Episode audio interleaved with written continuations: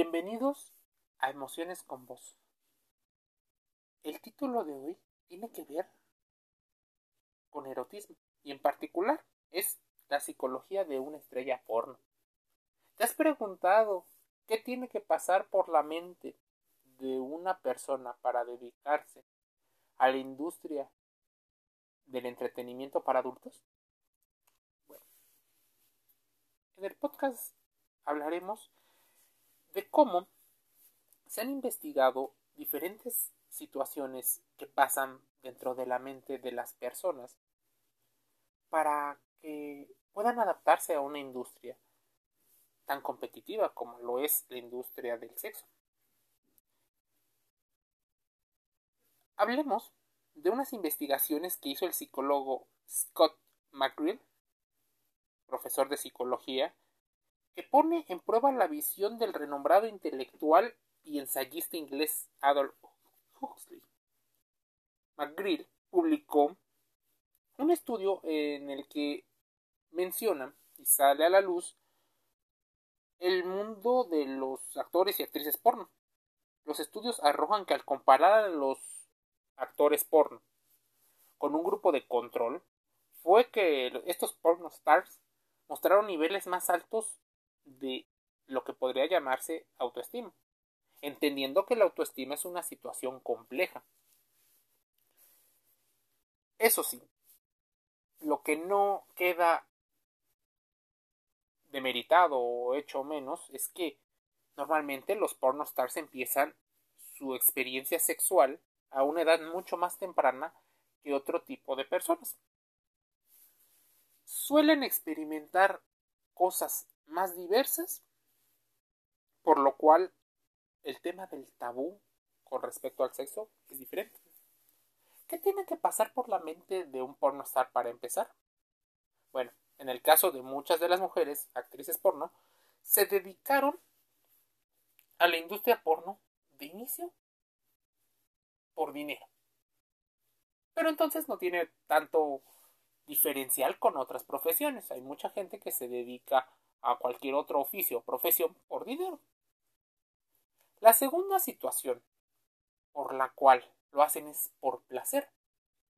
Los centros de recompensa se ven estimulados en el cerebro y las sensaciones que tiene tu cuerpo son sumamente importantes. Y no solo para mujeres, hombres o en general, para, todas las, para todo el personal dedicado a la industria del erotismo, de la sexualidad y de la pornografía, por no decirlo así.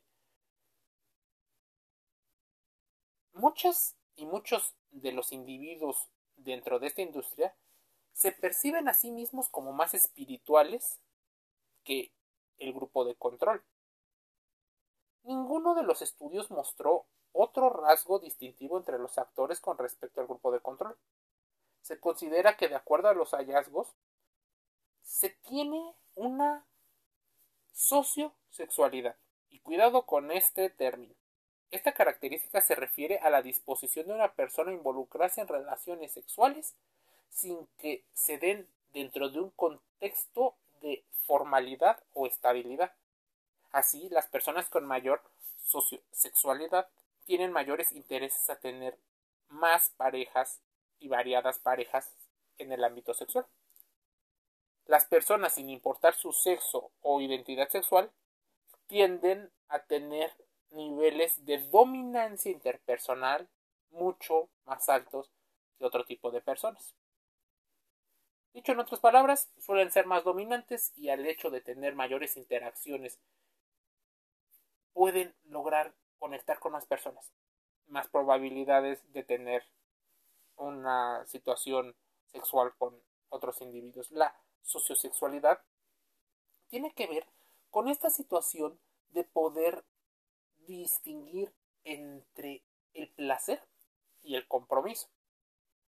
Algo que en muchas ocasiones algunas personas suelen comentar que tiene que ver con el empoderamiento.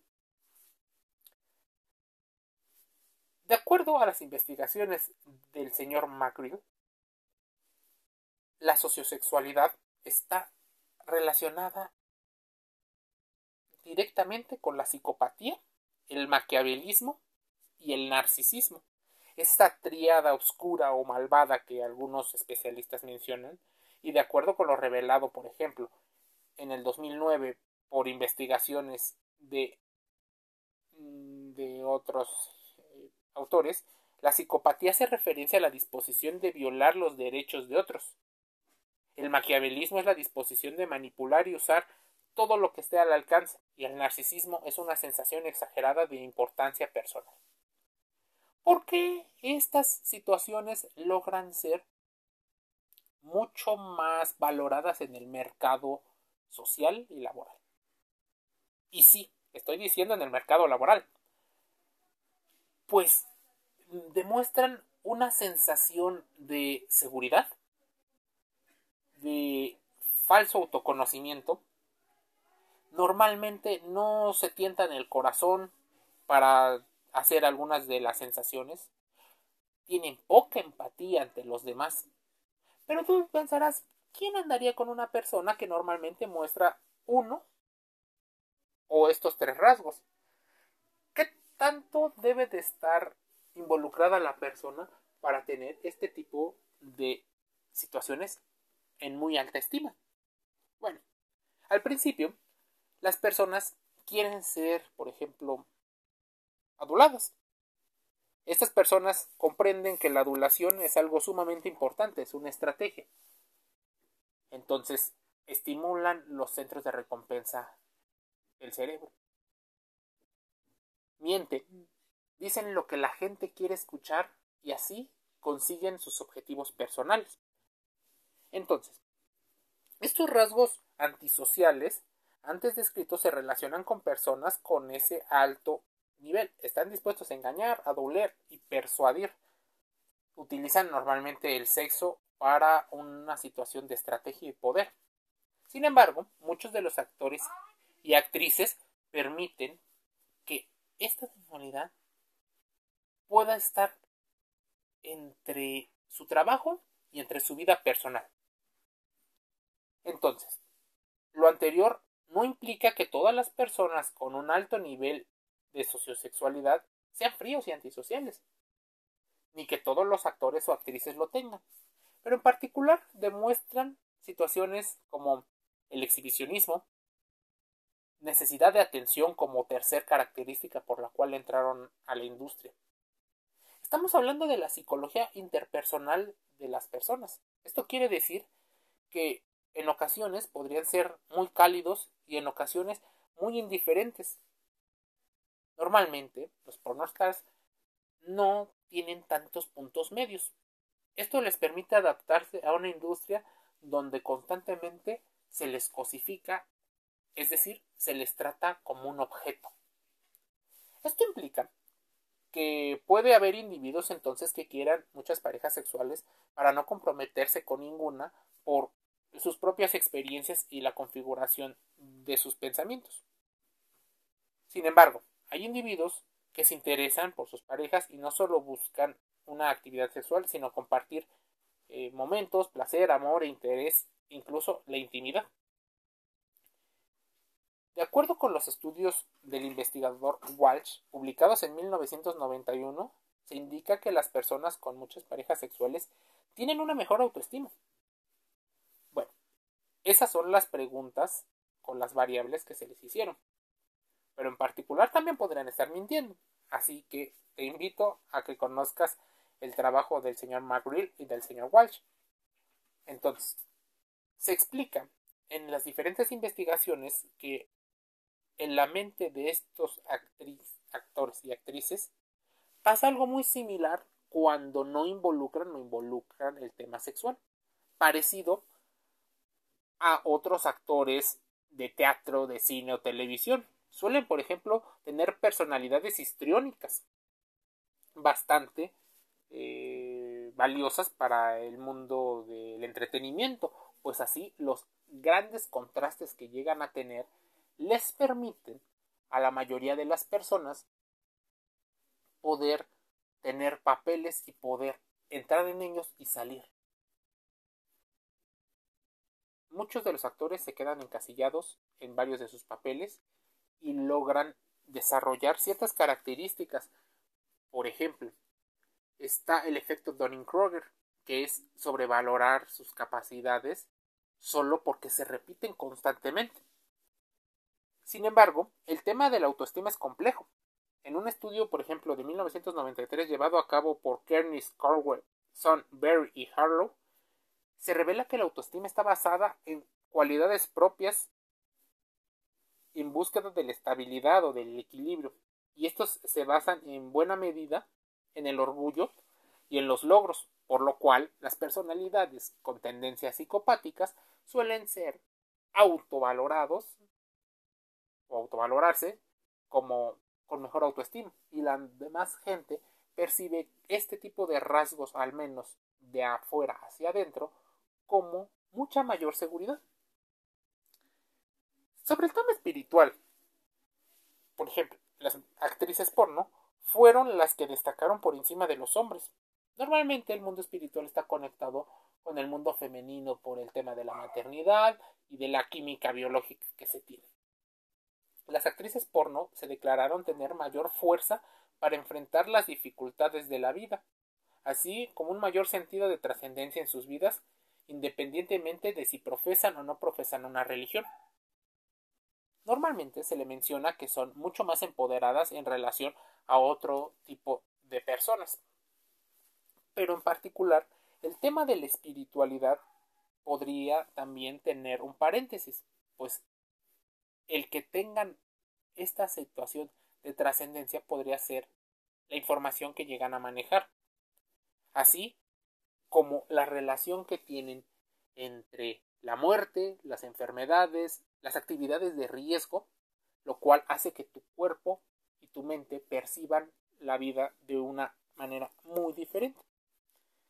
Con respecto a que son capaces o se declararon de mayor fuerza para enfrentar las dificultades de la vida, constantemente esta percepción logra ocurrir cuando las personas suelen enfrentar previamente situaciones de alto riesgo y estrés. Y esto no solo lo vemos en las actrices y actores porno, también lo vemos en personas que se han dedicado al crimen o han sufrido algunos eh, traumas relacionados con experiencias muy fuertes de la vida. Entonces, de acuerdo a una publicación del diario The Independent, las actrices y actores pornos son más saludables psicológicamente porque no tienen tantos tabús, algo que podríamos estar aprendiendo en un tema de psicología y educación sexual. Por ejemplo, estas mujeres tienden a ser más positivas con respecto a su cuerpo y tener mejor calidad de vida gracias a la aceptación que tienen en esta situación que se llama vida y en la complejidad que tiene ser o tener una identidad de mujer dentro de el mundo. Sin embargo, los actores y actrices tienden a tener un mayor nivel, por ejemplo, de sustancias como el alcohol, el tabaco o otras, los psicólogos explican y argumentan que tienen personalidades que buscan sensaciones constantemente intensas, suelen ser inconformes y estar constantemente en búsqueda de nuevas y más gratificantes experiencias. Así podrían ser personas que no suelen ser muy fáciles de vivir en un mundo estable. Falta mucho por investigar. La psicología mete a las personas con una gran carga. Los hombres podrían ser estudiados bajo una perspectiva, las mujeres mediante otra. Ya lo decía Amarna Miller. El rompecabezas que significa ser mujer en la sociedad actual ha llevado durante siglos, por ejemplo, a la mujer a ocupar sitios entre la soledad y la felicidad. Regularmente no tienen que protestar en una situación pública. Están metidas en un mundo relacionado con el miedo y la culpa por no conocer bien su cuerpo y porque normalmente la sociedad premia algunas acciones que podrían ir en contra de su propio bienestar. El rompecabezas de ser mujer en la sociedad actual puede ir desde el miedo a la violación hasta los problemas derivados por la falta de autoestima, pasando por las relaciones de poder, maltrato, el temor a envejecer, el doble estándar que requiere su propia vida. Tener dos o tres roles dentro de la relación. Te invito a que reflexiones con respecto a todas estas situaciones y no queda más que hacer introspección de ello. Denme un saludo.